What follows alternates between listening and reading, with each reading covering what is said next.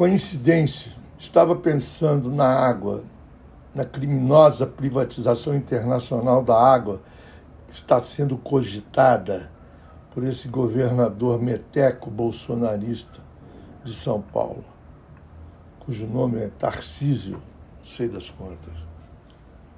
Será um desastre o saneamento básico.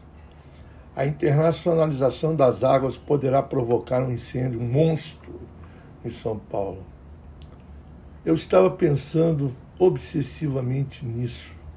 O fogo tomando conta da cidade. A cena apocalíptica. Fogo por tudo quanto é lado. A cidade terminando em cinzas. Eis que no mesmo dia, coincidência, soube que José Celso Martinez Correia havia morrido queimado e sem querer metaforizar e começar a simbolizar, sem era nem beira, eu vi nisso um prenúncio, eu senti nisso um prelúdio da São Paulo incendiada. Havia uma correspondência entre José Celso morrendo, queimado, e a cidade pegando fogo. Foi esse cenário que me veio à cabeça. José Celso Martinez Correia foi meu amigo. O conheci em São Paulo nos anos 60. Sabia que ele havia sido torturado, preso e torturado pela ditadura em 1974. Lá por volta de 1967, depois de ver Terra em Transe de Glauber Rocha, José Celso encenou a peça de teatro O Rei da Vela, a primeira vez que o teatro de Oswald de Andrade foi colocado colocado num palco. Ele leu Oswald de Andrade aos 30 anos.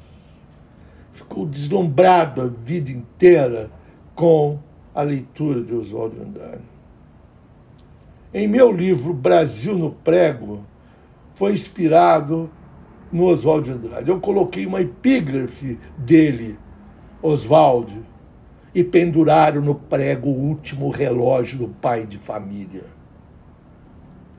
E também nesse livro havia um capítulo chamado Sertão Zé Oswald. Sertão Zé Oswald. Sertão Zé Oswald. Para resumir numa expressão só, Sertão Zé Oswald, o herói popular que José Celso adorava, Antônio Conselheiro.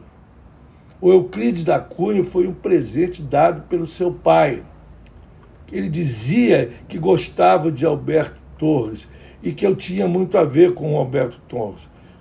Ele dizia, ele dizia isso e eu me lembrava que o Sertão de São Paulo é o teatro oficina que permaneceu em briga durante décadas, décadas contra o capitalismo patriarcal pornográfico de Silvio Santos foi uma guerra violenta, uma, tipo de uma guerra de canudos.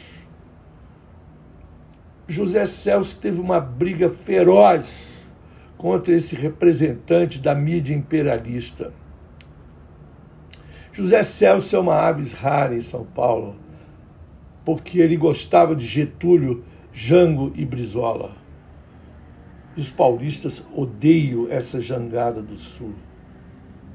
A universidade não gosta de José Celso Martinez Correia. Todas as igrejas o odeiam.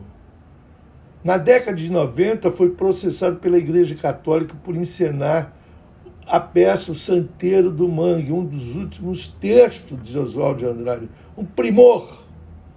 José Celso assumiu com coragem a fisicalidade do teatro, que é feita de corpo e sexo homossexual assumido e declarado.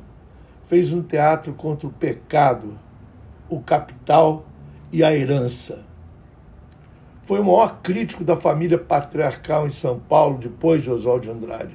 Falou e escreveu várias vezes que o tabu em São Paulo é Oswaldo de Andrade e o totem é o capital estrangeiro.